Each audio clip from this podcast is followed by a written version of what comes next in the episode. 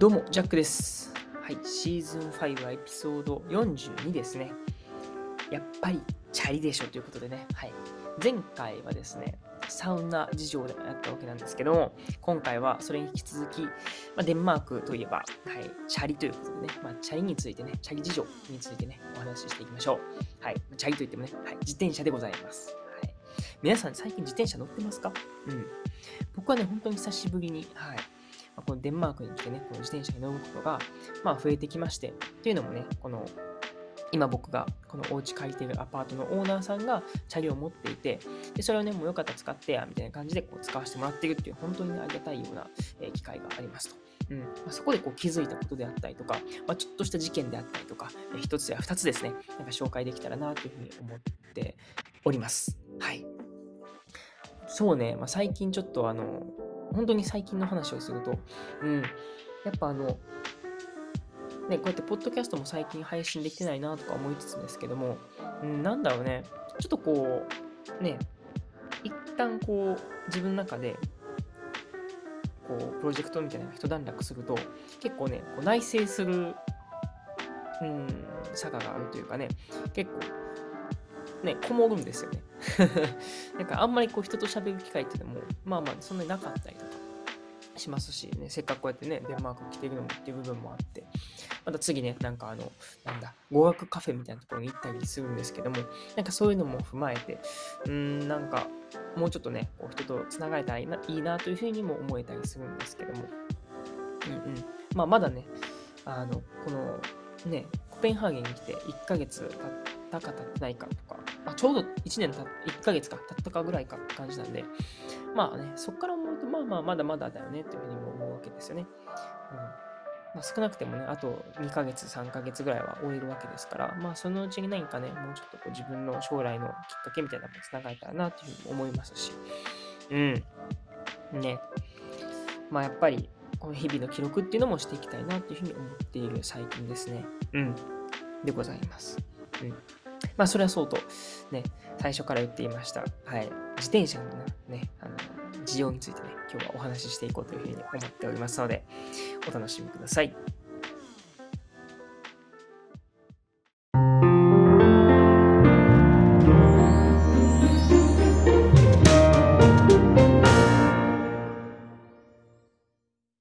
まあ、やっぱりね、チャリでしょということでね、自転車についてお話ししていくんですけども、まずは一つ目ですね、あの自転車のこの修理についてね、ちょっとね、うん、このエピソードがありまして、っていうのも、さっきも言ったように、今僕はこのアパートのオーナーさんにですね、自転車を使っていいよっていうふうに、去年、ちょうど2022年からですね、あの、言われてたんですね。で、その時は、どうも、この自転車の前タイヤがパンクしてるから、一旦直してきてやっていうふうなことでね、その直しも含めて、あの、まあ、使っていいよっていうふうなことを言われてたんですよね。うん。で、まあ、僕がそのチャリを使う時って、それこそアルバイトであったりとか、まあ、どこ遠くに行かないといけないっていう時だったので、ちょうどその2022年のこの年末にちょっとここお邪魔させてもらってた時はですね、そんなに移動することもなかったので、まあ、チャリは使わへんやっていうことで、まあ、今はそんな使うつもりなかったよっていうことで、あの、返信をしてました。うん。で、この、またお正月明けて、このまたアパートに戻ってきて、ほんで、ね、あまたちょっとチャリ使いたいわって思ったんが、まさに今のタイミングだったわけですね。っていうのもアルバイトも始めて、で、そこ行くのに、まあ、チャリ10分ぐらいで行けたりとか、あとサウナ行くのにもね、あの10分ぐらいで行けるっていうので、あの、やっぱりね、歩いて30分ぐらいかかる部分をうん10分でいけるんだったらね、それはいいでしょっていう部分もあったので、うん。まあ、その自転車をね、使おうと思った時に、ふとその去年のね、その、オーナーさんの言葉がね、あの、まあ、蘇ってきましたし、それこそあの、なんだ、メッセンジャーでやり取りもしてるので、あその時も言ってたんですよね。うん。だから、あ、そっか、じゃあちょっと一旦チャリ直しに行かなあかんなっていうことで、あの、まあ、タイヤのパンクはね、修理しているだろうっていうことで、それをね、あの、見てチェックして、あの、自転車屋さんに行ったんですよね。うん。その自転車屋さんに行くのも、そもそも何個かその、あるので、そこに自転車を持っていかずに、チェックしに行くんですね。このタイヤパンクしたんですけども、どれぐらいで直してもらえますの？みたいなのを3箇所聞いて、で、一番安いところに行くっていうことをね、せっこいなっていうふうに思うわけですけども、はい、そんなことをしてました。うん、で、店にね、はい、あの、一番安いところにあの見つかったので、行って、ほんで、言うわけですよね。うん。ちょっとあの、タイヤを見てほしいんですけどって言ったんですけども、僕が感じるには、なんかね、パンクしてる感じじゃなかったんですね。マイタイヤがなんかどうもパンクしてるからっていう風に、オーナーさんは言ってたんですけども、なんか、そうでもないなと、なんか空気ちょっとこう、抜けてるっていうかね、こう、緩いのかなっていう風な思うぐらいだったんで、まあでも一応ね、まあ、僕の素人の目で見るよりも、この自転車屋さんにちょっと見てもらおうということで、ちょっとあの前タイヤがどうも、このオーナーさん曰くパンクしてるみたいなんで、そこちょっと確認してほしいと。で、ついでになんかチェーンもなんか外れてたんで、ちょっとチェーン直してと。で、あともう一個言うならば、あのサドルですね。あのサドルがめっちゃ高いんですよね。まあ、ね、このヨーロッパあるあるなのか、もう全然届かないんで、ちょっとそれね、調整してちょうだいっていうふうに、はい、この自転車のね、このディーラーさんっていうの？あの、店のスタッフさんに言って、あ、OK です、みたいな感じで。じゃあ明日ね、あの、治ってるから取りに来てっていうことで。で、予算も聞いたら、あの、まあまあまあ、あの、それほどでもあれやったんで、あの、それで、じゃあお願いしますっていうことでね、あの、次の日を楽しみにしてたわけですよね。で、次の日になって、その、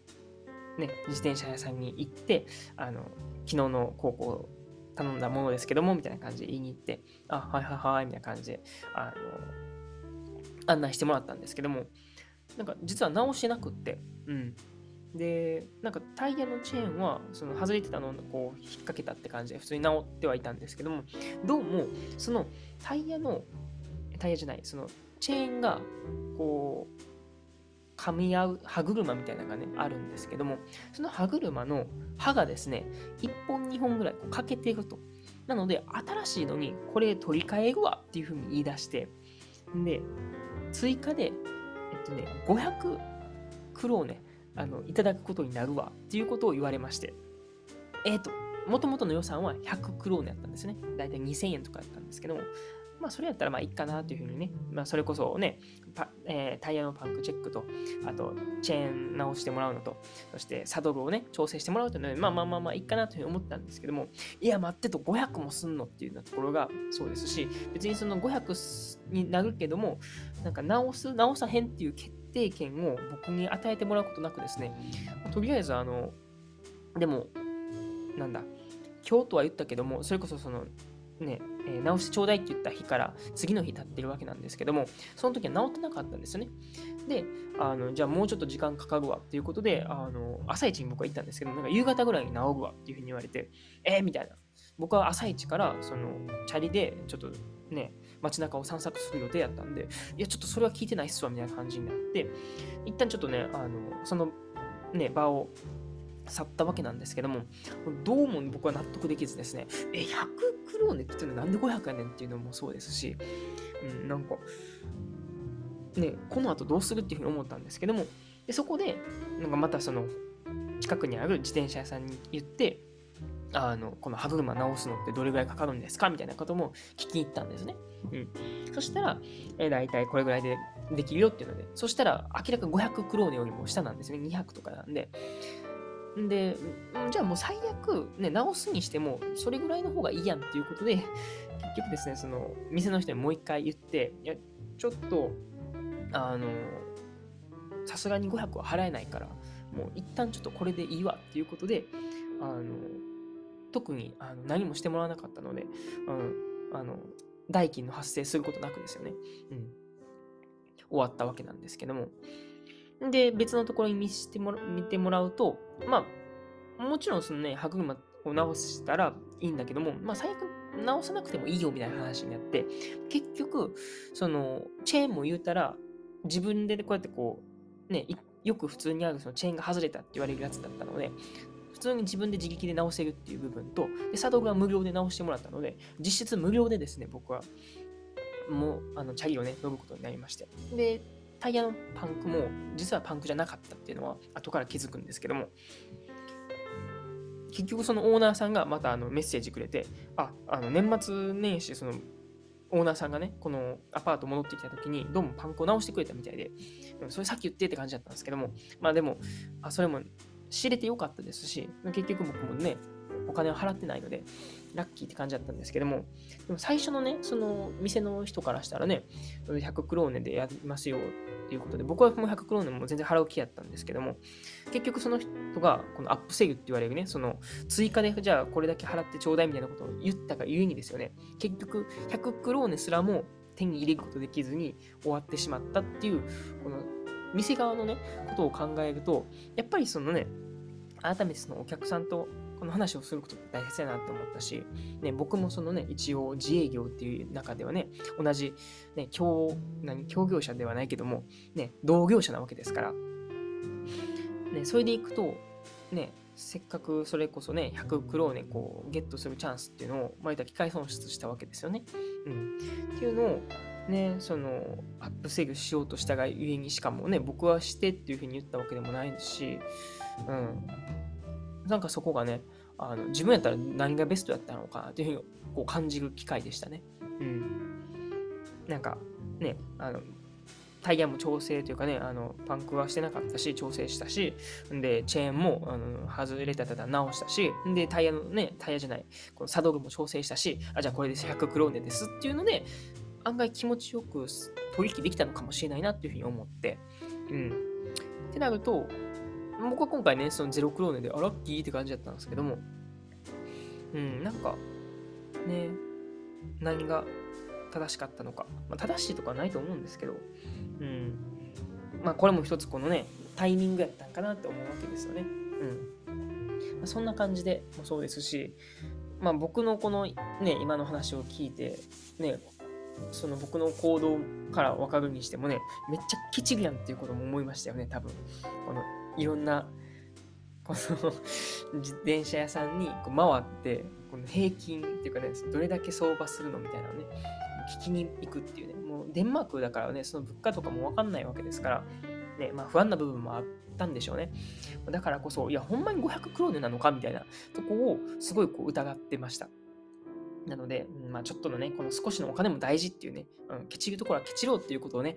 はい、あの、教訓に、うん、したかったわけなんですけども、はい、それをですね、大どんでん返しするようなことがですね、次に起こるわけでございます。はい、それがですね、はい、あの、チャリ警察にですね、ちょっとあの、捕まってしまいまして いきなりかよって感じなんですけど、はい、っていうのもですね、まあ、その、デンマークではね、すごいこのチャギをね、こう使うのは本当に多いですよね。うん。本当に車よりも自転車の方が多いんじゃないかなっていうぐらいで、しかもね、そのチャリ専用の道路もあるぐらいですから、結構そのチャリに関してのね、ルールなんかも結構しっかりしてるって感じなんですよね。で、僕はそのオーナーさんからもね、こうやって準備され、準備されたって言うとあれですけども、僕はチェックしなかったってだけなんですけどもね、あまあ、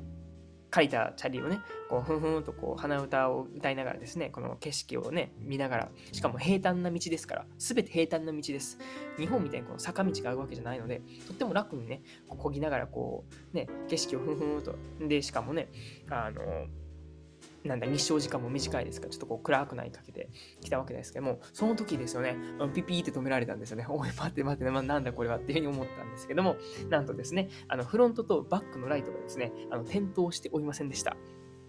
え？って感じですよね。で、後ろはなんかね、反射板みたいなのがついてて、だから、前の人が、前の人とか、そのライトが当たると、僕のその反射板が光るみたいな感じになってたんで、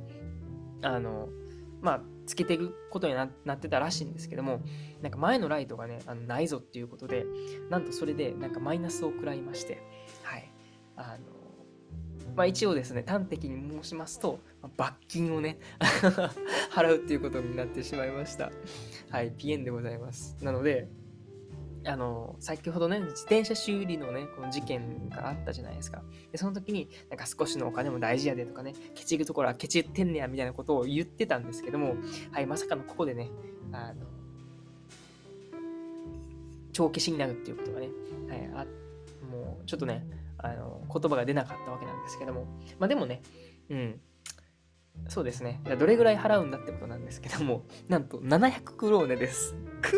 ーしみるぜって感じですね。はい。あの、まあ、20かけるでもいいですし、ね、まあまあ20かけると大体1万4000とかなんですけども、えーみたいな、点灯させてないだけで1万4000も取られるのって感じですよね。はい。衝撃でした。でよくそのね、デンマークの、あと自転車とかね、それで検索したら、まあ、結構あるみたいで、うん、なんか、中には一方通行のところをあの自転車で間違って入っちゃってあのピッピーで止められた人もいたみたいなね、うん、それで大体2万円ぐらいねあの取られちゃったっていうこともあるみたいで。あのなんかねなんですかねあのサッカーとかするあのビブスっていうのかな。なんか黄色いその反射光のついてるあのなんかビブスみたいなのつけてる警察官がね、このちょいちょいいるみたいなんですよね。だからそれには気をつけろっていうふうに書いてあったんですけども、もうそれに気をつけろっていうね、ものを見る間もなくですね、僕は、えー、捕まってしまいました。はい。なので、まあ、そういう勉強代も含めて700クローネってまあまあ安いんじゃねっていうふうにも思ったりしました。はい。えー、嘘です。はい。普通に高いと思います。で、はい。あの、まあこれせっかくなんでね、もう、ね、こうやって払ったわけですから、うん。ま、皆さんにもこうシェアしておこうっていうことをね、はい、今回やってるわけですけども、まあ、せっかくなので、そのデンマークのですね、罰金事情ですね、はい、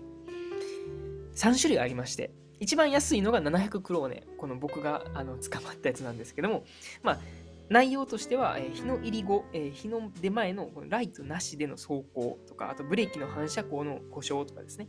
あと歩行者専用道路での走行とか、あと自転車専用での逆走とかね、あと、えっ、ー、とね、停止前とか右折左折時の意思表示のサインをしないっていうのがあるんですけども、まあ、この北欧アグアグでですね、この自転車に乗りながら、その手信号をするんですよね。あの、右に行きたかったら右の方にあの手でね、この合図をするんですよ。飛行機みたいな。で、左やったら左みたいな。あと止まるときは、あの、言ったら、あの、手を挙げる。挙手、授業の時にね、手を挙げるってあるじゃないですか。あんな感じのをするんですね。はいみたいな。それをすれば止まるみたいな。でもそれをしないと、あの、黄色いビブスに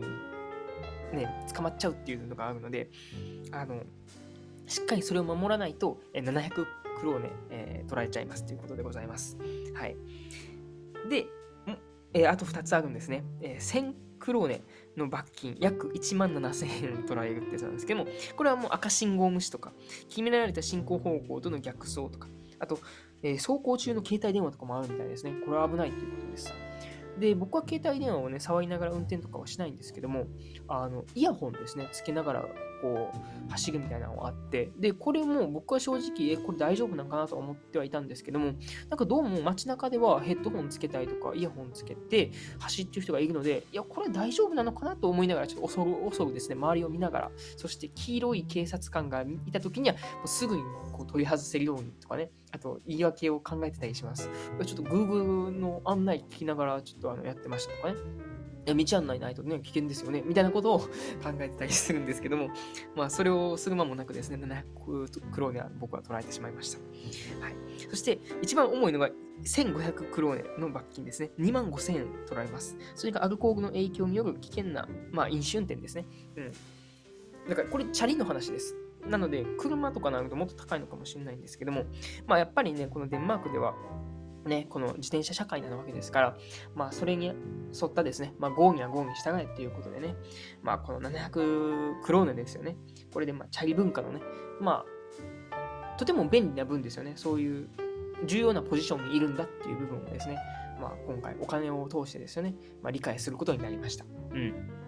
まあ、そもそもですよね、あの自転車買うのめっちゃ高いんですよね。普通にあの、日本での、うーん、中古車買えるんじゃないかレベル。多分50万とか普通にするのかな？うん。中には100万とかも普通にしますよね。まあ、多分あのね、日本でもそういうマウンテンバイクとか、そういういいやつとかを買うと50万するとか、新品とか、それも聞いたことあるんですけども、えー、そんなするのかとか思いながらね、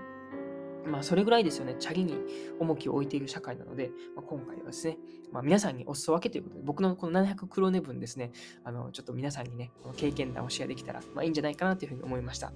あ、そうですしね、実際僕はそのね、最初の自転車修理事件で500クローネをぼったくられるはずが結局帳消しで500マイナスになっているので、まあ、実質700クローネ罰金したのと500クローネこう浮いたっていうのを帳消しすればですね、まあ、200クローネぐらいでこのね、まあ人生なんとかうまいこと言ってんじゃないかなっていうのはそのポジティブマインドで生きたらなっていうふうに思います。いやー、苦しいです。あとね、シンプルにあの、僕がこの使っている、なんかこう、スポーツチャリみたいなのをね、使ってるんですけども、あの、サドルがね、めっちゃ小さいですし、硬いんですよね。だから、おけつがめっちゃ痛いっていうのでね、あの、今、ちょっとおけつ問題がありますね。はい。そんなことはどうでもいいんですけども、はい、ひとまず今回ですね、まあ、やっぱチャリでしょっていうことで、まあ、今回ね、ちょっとでもこうチャリの文化について、あの知ってもらえたかなというふうに思いますし、ね、ちょっとでもお前お金ケチってるやんっていう部分とですね、いや、そこはそこで捉えるんかいっていう部分のね、なんか両極端なところを、まあ、知ってもらえたなっていうふうに思いますし、まあ、チャリ警察っていうのがいるっていう部分とね、あの罰金の修理ですよね。700クローネ、1000クローネ、1500クローネがあると。はい。ね、はい。まあ、日本ではね、この、点灯がついてなかったら、あのちょっとこう呼び止められて、あ、これちょっとじゃあまた次回まで直してくださいね、みたいなね、バイバイみたいな感じなんですけども、はい。もうデンマークはちゃいましたね。うん。まあ一つね、あの優しいなと思う部分とすれば、700クロクローネに追加料金なしでですね、あの前対前と後ろになんかあの光る、なんすか、ライトをですね、無料でつけてくれるんですよね。うん。で、最初僕は、その、なんだろう、危ないからじゃあ前と後ろにライトつけるねっていうので、でそれは無料ですかって聞いて、あ無料でって言ったから、え、無料でじゃあそれ親切にやってくれるんだ、ありがとうと思ったんですけどよくよく聞くと、700黒で、あの、後で、あの、なんだ、払ってもらうからねみたいなことを言われて、ちょっとショックが隠せなかったですね。はい。今から、まだ僕払ってないんですけども、あの、一応ね、電子決済でこう払えっていうのがもう来てるんで、はい。合議は合議従えということで、はい、やっていけたらなというふうに思います。はい、そんな感じのチャリ事情でございました。皆さんもですね、まあ日本でもですね、まあ、なんだかんだね、あの、チャリ、まあ使う人もいますし、まあチャリだけでなくですよね、うん、車でも、まあね、マナー守って、はい、運転してもらえたらなというふうに思います。誰が言うとんねんっていうところで、はい、今日は終わりましょう。お相手はジャックでした。またね。